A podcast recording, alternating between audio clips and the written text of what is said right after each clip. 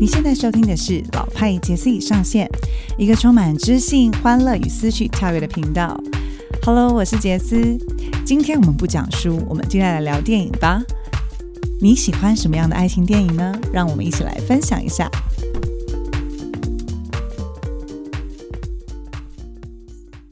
刚好最近呢，有看到一篇那个美丽佳人发布的文章，然后上面的那个 title 呢，就写的很吸引我，就点进来了。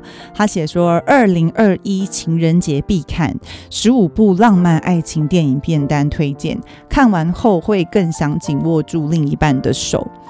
OK，虽然现在呢 我没有另一半的手，我只能左手握右手，但是我还是很想要进来看一下到底是什么样的片单，我有没有错过，或是我每一集都看过？因为其实我很爱看电影，当然我不见得是看爱情浪漫的爱情片，我大部分会看一些冷门片，就是需要思考的片子，然后我也很喜欢看有后劲的片子，撇开一个。爱情的观念，因为今天是讲爱情片嘛，但我想跟大家分享，我很喜欢这部电影，不知道大家有没有看过，就是《完美陌生人》。它是呃，就是它是外语片，然后呢，整个拍场拍拍摄的那个场景呢，就是在餐厅，跟就在餐厅，大部分都在餐厅嘛，餐桌前这样子。它的场景呢，是我觉得它是花费最少钱的吧，因为不用以什么布景，可是里面这部这部片对我来讲后劲很强诶。就是他在讨论人性，然后在讨论就是很多事情真诚的结果真的是好的吗？然后呃揭开了那些谎言背后的，我们要花多少钱去修复可能友谊啊或之类的。其实虽然说最后的那个 ending 有点发人遐想，就是到底是有做没做，或者是做了之后的状态。但我很喜欢这部电影的带来的那个人性上面的很清楚的面貌，所以我才会觉得它后劲很强。我很喜欢看这类型的电影，所以今天想来大家跟大家分享就是这个爱情片单数部，然后我我也顺便来 follow 一下，看一下我到底看过几部好了。第一部呢，大家一定有听过，这部我也有看过哦，《真爱挑日子》。就是安海瑟薇演的，就是 One Day，他应该是大家的片，就是心中会收收藏的片单吧，因为他很纯纯的爱，耶。他就是讲说男女主角呢，他们在毕业当天才相遇，就变好朋友了。那之后呢，每年的一天都会见面，那奇妙奇妙的情谊就维持了二十年。那彼此呢经历的生活、工作啊、感情转折，就是二十年当中呢，一定都有彼此交往另外一半啊、工作上面什么的。然后最后呢，其实。爱情一定是浪漫的结局，但不管了。可是呢，这件事情就让你去想一些，就是把握当下。我曾经好像。没有这样子的爱情经历，但是我曾经有一个大学同学，我不知道大家是不是有都有这样的朋友，就是有个大学同学呢，然后曾经跟我说过，哎，如果你三十五岁还没有结婚的话，我就娶你。各位有听过这种东西吗？他他那时候这样跟我讲说，我不知道他是认真的还是假的。嗯，这位同学，如果你有听到我的电台的话，就是请你赶快跟我联络哦，因为我已经三十五超过了，所以你要兑现你的承诺了。我觉得这个很好笑。以前小时候讲的话，好像真的都不知道为什么而讲的哈，是不是真的要履行这个东西？好了，反正呢，我觉得爱情的想向往跟想象，在熟悉的那个灵魂在你身边出现的时候，纵使它不是当下跟你产生火花，但是有一天他还是可能会绕到你身边来的。所以我也很推荐，我也很喜欢这一部《真爱挑日子》，还有就是《真爱每一天》（About Time）。真爱每一天，他们就是穿越时空，OK，然后呢，就是来来回回去寻找这个错过女主角，然后成功赢得真爱。那其实穿越时空的这种穿越剧，它很浪漫，但是我个人不是很爱，因为那就不是会发生在这世界上的事嘛。对，可能还是有点理性派，所以穿越时空，我觉得很多穿越剧后来不是这么，你的名字那个很有名的动画片也是穿越嘛，我觉得。当下是真的会很有情景的啦，对。再来是《王牌冤家》，这部我没有看过诶，它是二零零四年诶，已经有点久了老电影。然后呢，可以看一下，我觉得他讲的内容，他说他是突破爱情片框架的公公式，它是倒叙法，哈，就是时序交错，让人明白爱的本质。这这部片子我不知道大家有没有看过，如果有看过的话，其实也可以来分享一下。再来是手札情缘，手札情缘哦，这个就是很常常会出现的桥段了。就是呢，一定要某一方很有钱，然后某一方没有钱，然后因为家庭背景啊就反对，所以叫你们俩分开。很多剧都是这样的，包含呐韩剧为什么这样深得人心？因为男的一定要够帅、够有钱，然后呢还要够痴情只爱女主角，那女主角可能就是很惨很惨这样，所以这个也是。非常非常的走这种路线的啦，OK。那再来呢？真爱绕圈圈，哎，真爱绕圈圈其实我还蛮喜欢的，哎，它是西洋版的陈幼卿跟李大人，大家应该很有印象，大人哥吧？那个那么曾经红极一时，而且其实我不要讲曾经啦，其实他到现在都还是很红，因为我觉得有一些有一些他能够传递的爱情价值，在现今的偶像剧不见得能够被呈现。他就是西洋版的陈幼卿跟李大人。那其实呢，真爱拉圈圈他们两个男女主角都是五岁就开始就是青梅竹马，所以他们很熟悉彼此，最好的朋友就是没办法进一步交往。那你也知道说，其实我们虽然都可以猜动剧情会怎么演，但是我我个人真的很向往这种青梅竹马般的爱情，哎。就是很熟悉了，然后在一起就很自在。我身边就有一对朋友是这样子的，他们两个认识非常久，真的都是很好的朋友。然后彼此呢也交往过很多的男男，就是交往过不同的对象，那跟对方都没有走在一起。但突然某一个夜晚吧，他们两个就发现，哎，其实我们两个很适合，怎么没有想过要交往呢？那他们就交往了。那没想到一世成主顾，交往之后发现两个人根本就是在浪费彼此的时间，彼此就最适合啊！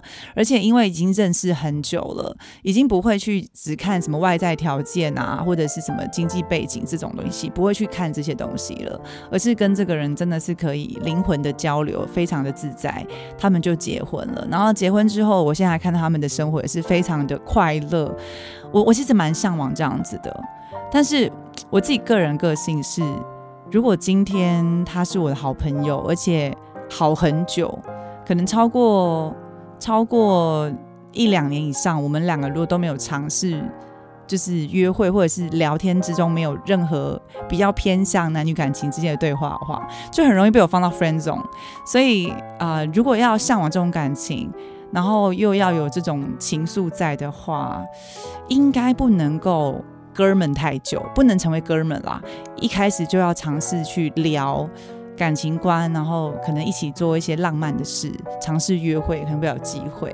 好，还有这一部呢，《冒牌情缘》。哎，我没有看过这一部，哎，可是这一部我觉得我可以看，因为他的那个介绍文好像在写给我的。他说：“自认年纪太大，已经没有幸福的机会吗？就让冒险情缘给你再次勇敢追爱的勇气。”他说呢，男女主要是误打误撞开始约会的，然后两个人都是在感情上面有失败的经验，然后经过相处互动产生好感，这个其实就很贴现实，所以我会想要去看这部片，因为现实生活当中的确有很多人是误打误撞，本来没有想过来电，哎，没想到就是很适合彼此。还有《志明与春娇》，我相信大家应该看过吧，就是三部曲，好，《志明与春娇》，然后还有《爱》。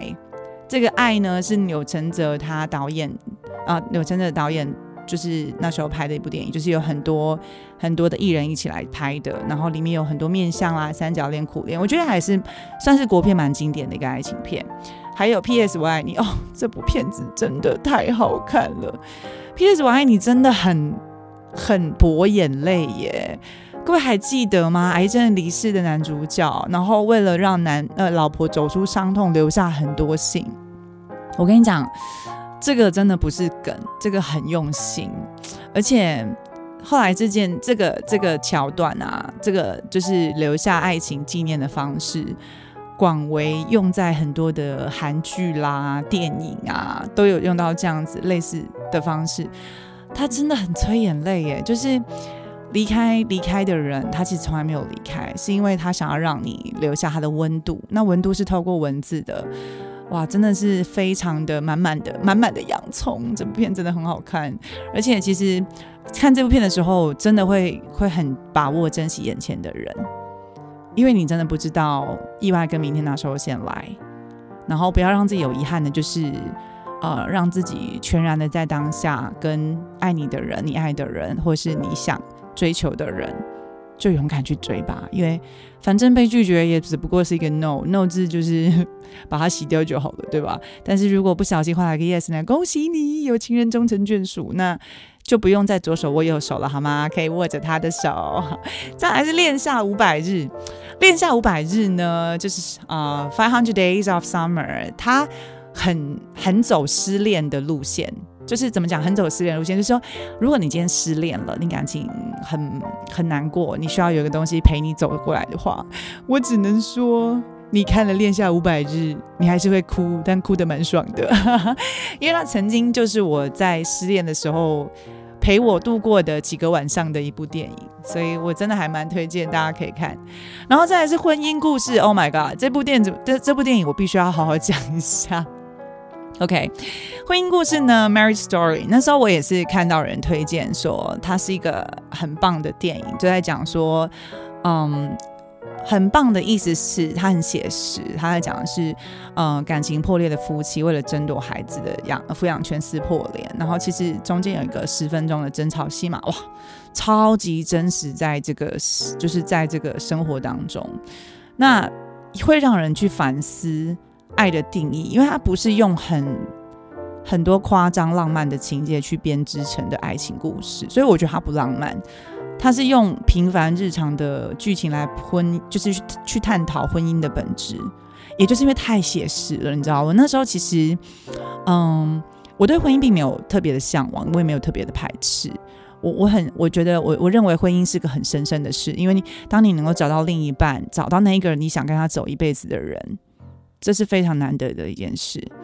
因为表示不管甘苦，不管生活遇到什么挫折或者喜悦，你都要跟这个人一起好好要携手的度过每一个难关，或是共享每一个喜悦这样子。那其实婚姻故事它里面讲的东西，会让我感受到，就是嗯，生活当中的确很爱很爱的热情，可能真的淡下来之后，其实更大的考验是在于。嗯，怎么去维系，跟怎么跨过那些所谓的诱惑？那当你真的走到了不能再延续的尽头，有没有什么样的方式可以让让两个人好聚好散？然后，同时又是一个下一个祝福的起点？这是我觉得蛮值得思考的。那为什么我说这部片我一定要讲呢？因为其实那时候我记得我在看这部片的时候，我有一个 dating 的对象。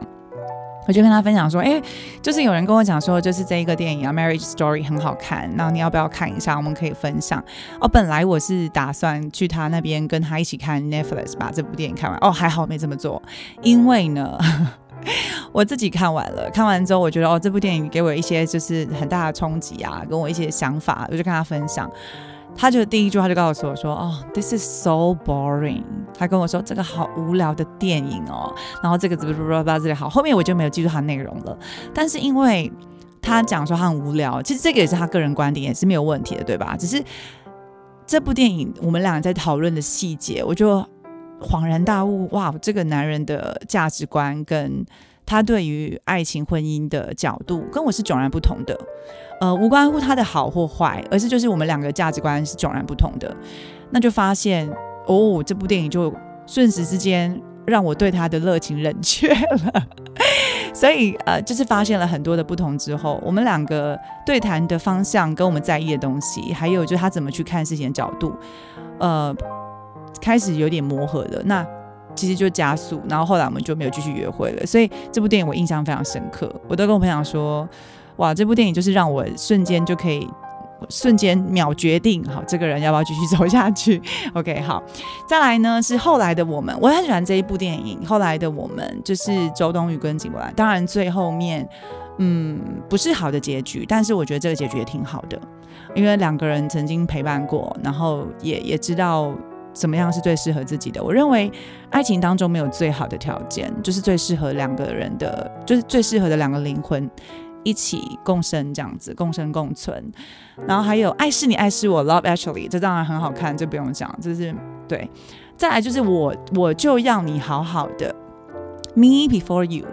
嗯，光是这个影片的名称应该就可以感受得出来是有点贡献意味的，就是呃是非常非常的贡献彼此生活的一个。那因为其实他在讲的是四肢瘫痪的男主角爱上看护的女主角，那两人因为卸下彼此心房并成长。虽然，因为毕竟是四肢瘫痪的男主角，所以我们大家可以想象，大家可以想象到，如果是因为身体上的疾患，可能会不是 happy ending，但是还是可以在里面得到一些养分吧，可以成为更好的人。所以我接下来会把它放到我片呃的片片单，我会去把这部电影完成。那再来是求婚好意外，happiness 啊，happiest season，OK，呃，这个在讲同性的出柜，然后怎么样去。呃，就是其实同志恋爱跟同志婚姻，我觉得台湾算很幸运，因为我们也已经是同志可以有享受婚姻的权利。那这部电影它其实在讲，就是很多人都还在这样的难题当中追求爱情，知道自己性上，可是却还没有这个机会可以让自己好好的。呃，不被贴标签的看见。那这部电影呢？当然除了去讨论这个难题当中怎么去，他用诙谐的方式、风趣的方式以外，也还蛮多感人的桥段，而且还是可以激起大家对家庭教育的反思。我觉得，嗯，的确也是一个我的口袋名单哦。今天跟大家分享十五部电影啊，当然很多部电影是我自己曾经看过的，然后还有一些不错的推荐。但我同时也也也，我也想要听大家的片单呢，所以。爱情电影呢，可能是一种可以增温，但是呢，看完电影之后呢，能不能够让你好好的去爱身边的那个人，我觉得倒是其次。真正你啊，真正你爱身边的那个人啊，不是不是去跟电影的情节比较，因为其实有时候。这种地雷也是可能不小心踩到，就是在看电影的时候说：“你看那个男主角都这样，你看那个女主角都这样。”拜托，那是电影好吗？OK，我们还是要回到现实生活。但是的确，如果要今天呃能够遇到另一半，好好的珍惜他身边，如果你现在身边就有一个你非常珍惜的他，然后你也爱他，记得每天感恩他在你身边，在你的生命当中一起共同之下的回忆。那同时呢，也不要让自己留有任何遗憾。活在当下，珍爱每一天。今天就跟大家分享到这里啦。如果你有什么不错的口袋电影名单，也欢迎你跟我分享。因为最近杰斯蛮需要一些爱情的电影滋润的，好不好？偶尔幻想一下也不错，不然我就要埋入书堆，不断的看好书喽。